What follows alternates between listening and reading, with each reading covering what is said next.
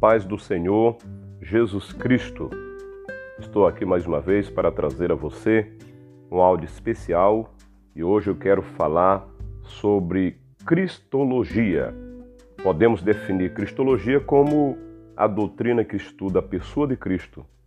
Quanto à etimologia dessa palavra, é, a palavra Cristologia vem de duas palavras gregas: Cristo, que significa ungido, e logia, estudo ou expressão.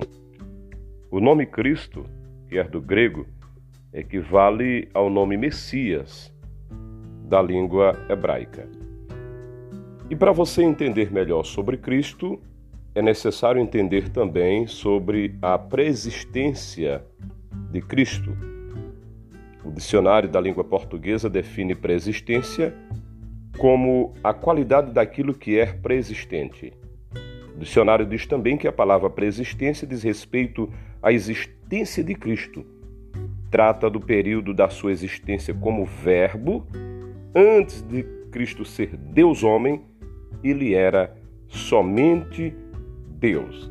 Nós vamos encontrar referências sobre a preexistência de Cristo no Evangelho de João, no capítulo 1, versículo 1 a 4, onde o autor do Evangelho diz que todas as coisas foram feitas por ele e sem ele nada do que foi feito se fez. O próprio João é batizador, João Batista, ele chegou a falar que Cristo era antes dele, então isso trata da preexistência de Cristo. A Bíblia Sagrada, em vários trechos, especialmente no Novo Testamento, nos mostra isso nitidamente. Cristo é o Verbo de Deus, é preexistente, justamente por sua natureza eterna, como nós veremos. Vou mostrar para você que Cristo é antes do mundo, Cristo é antes de Abraão, Cristo é antes do seu precursor, Cristo é o Pai da eternidade, Cristo é o Verbo eterno de Deus. Então, Cristo, antes da criação do mundo, por duas vezes em sua oração sacerdotal, o Senhor Jesus se identifica como o Cristo preexistente, quando anelava receber de volta a sua glória e quando reconhecia o eterno amor de Deus, Pai tinha por sua pessoa, Jesus Cristo orou assim: E agora glorifica-me, ó Pai, contigo mesmo, com a glória que eu tive junto de ti antes que houvesse mundo. Pai, a minha vontade é que onde eu esteja, estejam também comigo os que me deste, para que vejam minha glória, que me conferiste, porque me amaste antes da fundação do mundo. Evangelho de João, no capítulo 5, versículo 24. Os dois versículos ora mencionados mostram-nos que Jesus Cristo é antes da criação do mundo. Antes que o mundo fosse criado, Jesus Cristo era sócio com o Pai. Seu Pai o amava muito e ambos já eram donos da glória celestial. Uma outra prova que Cristo é antes da criação do mundo é quando João o evangelista diz: Todas as coisas foram feitas por intermédio dele, e sem ele nada do que foi feito se fez. É Evangelho de João, capítulo 1, versículo 3. Uma outra prova que Jesus Cristo é pré-existente é porque ele é antes de Abraão. A Bíblia, com toda nitidez, afirma que Cristo é antes de Abraão. O próprio Cristo falou isto aos judeus. O texto sacro que afirma isto diz assim: Abraão, vosso pai, exultou por ver o meu dia, e viu e alegrou-se. Disseram-lhe, pois, os judeus: Ainda não tens cinquenta anos e vistes Abraão? Disse Jesus: Em verdade, em verdade vos digo que antes que Abraão existisse, eu sou. Está registrado no Evangelho de João, no capítulo 8, versículos 56 a 58. A declaração de Jesus Cristo, afirmando que ele é antes de Abraão, pareceu aos judeus uma blasfêmia, visto que o patriarca Abraão é o proto da nação judaica, hebraica ou israelita, ter surgido há mais de mil anos antes de Cristo, os judeus não entenderam que Jesus era o Messias que havia de vir ao mundo. Por isso não compreenderam que Jesus falava da sua preexistência. Não obstante a falta de entendimento dos judeus, Jesus declarou que ele é antes de Abraão. Essa declaração é mais nítida é, através da prova bíblica sobre preexistência de Cristo, visto que Abraão é um grande referencial para os judeus. Por isso, Jesus disse que foi antes de Abraão. Uma outra prova da preexistência de Cristo é que ele é antes do seu precursor. Parece anormal dizer que Cristo é antes do seu precursor, visto que precursor significa aquele que vem primeiro. Por João Batista, humanamente falando, ele é mais velho seis meses do que Jesus. Podemos encontrar isso no Evangelho de João, ou melhor, no Evangelho de Lucas, capítulo 1, versículo 36. Mas o próprio João Batista foi quem falou, inspirado pelo Espírito Santo de Deus, que Cristo é antes de si. Ele disse: Este é aquele de quem eu disse: O que vem depois de mim tem a primazia, porque foi primeiro do que eu. João, capítulo 1, versículo 15. Quando diz o que vem depois de mim, João Batista está se referindo ao ministério do Verbo, o Deus encarnado. E quando diz porque ele foi primeiro do que eu, ele está se referindo à preexistência de Cristo, isto é, o Verbo eterno e divino de Deus. E neste aspecto, Cristo é antes de seu precursor, ele é antes de João Batista. Cristo também, ele é considerado Pai da eternidade.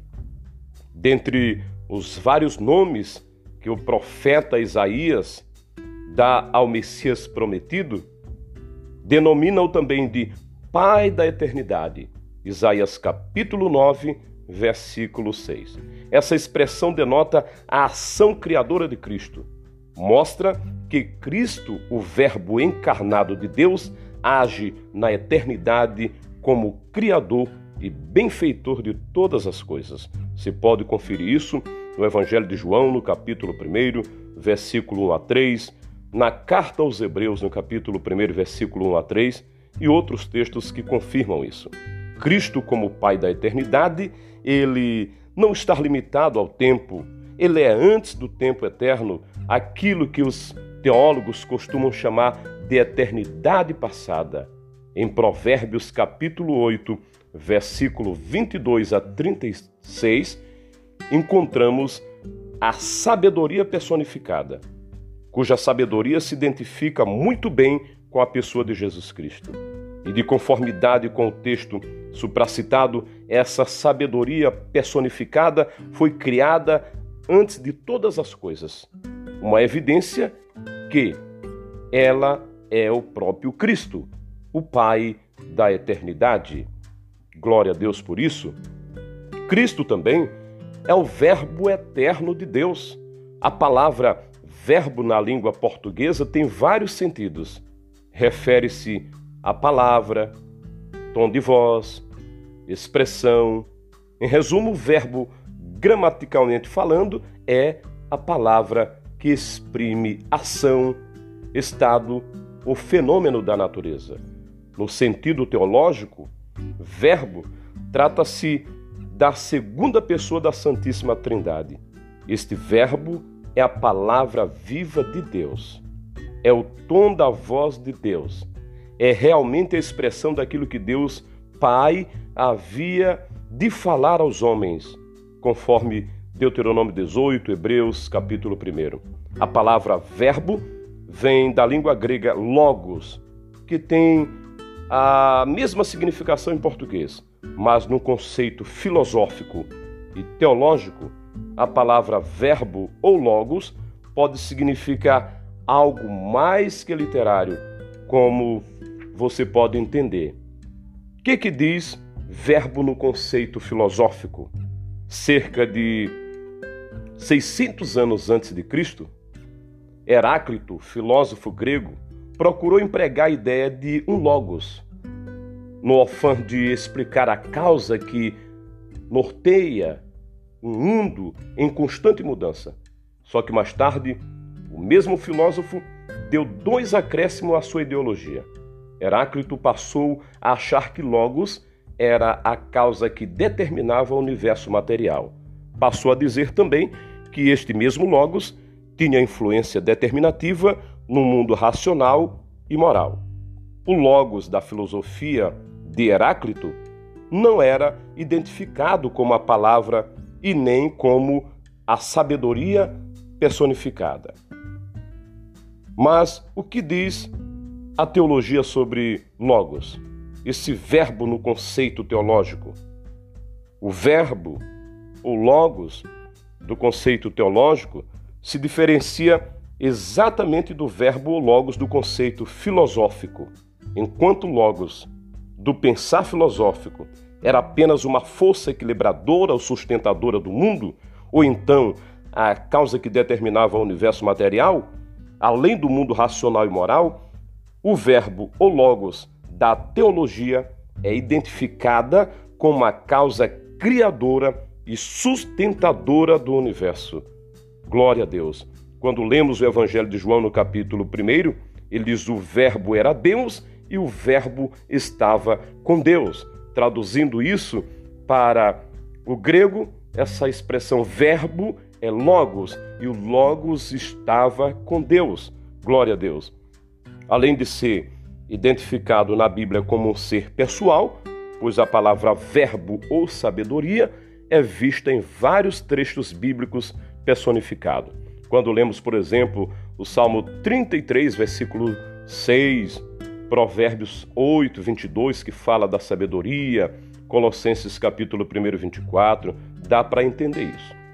A respeito dessa sabedoria personificada, diz o Dr. Scofield, em Provérbios capítulo 8, 26 e outros textos, não se refere a ninguém outro que não seja o eterno Filho de Deus. A sabedoria personificada é Cristo, o Verbo encarnado. O Verbo do qual tratamos aqui é o Filho de Deus, é o enviado de Deus, é a palavra de Deus e, finalmente, é o próprio Deus. Louvado seja o nome do Senhor Jesus. Tratamos com você nessa oportunidade sobre Cristo e principalmente essa primeira parte, a preexistência de Cristo. Que Deus te abençoe.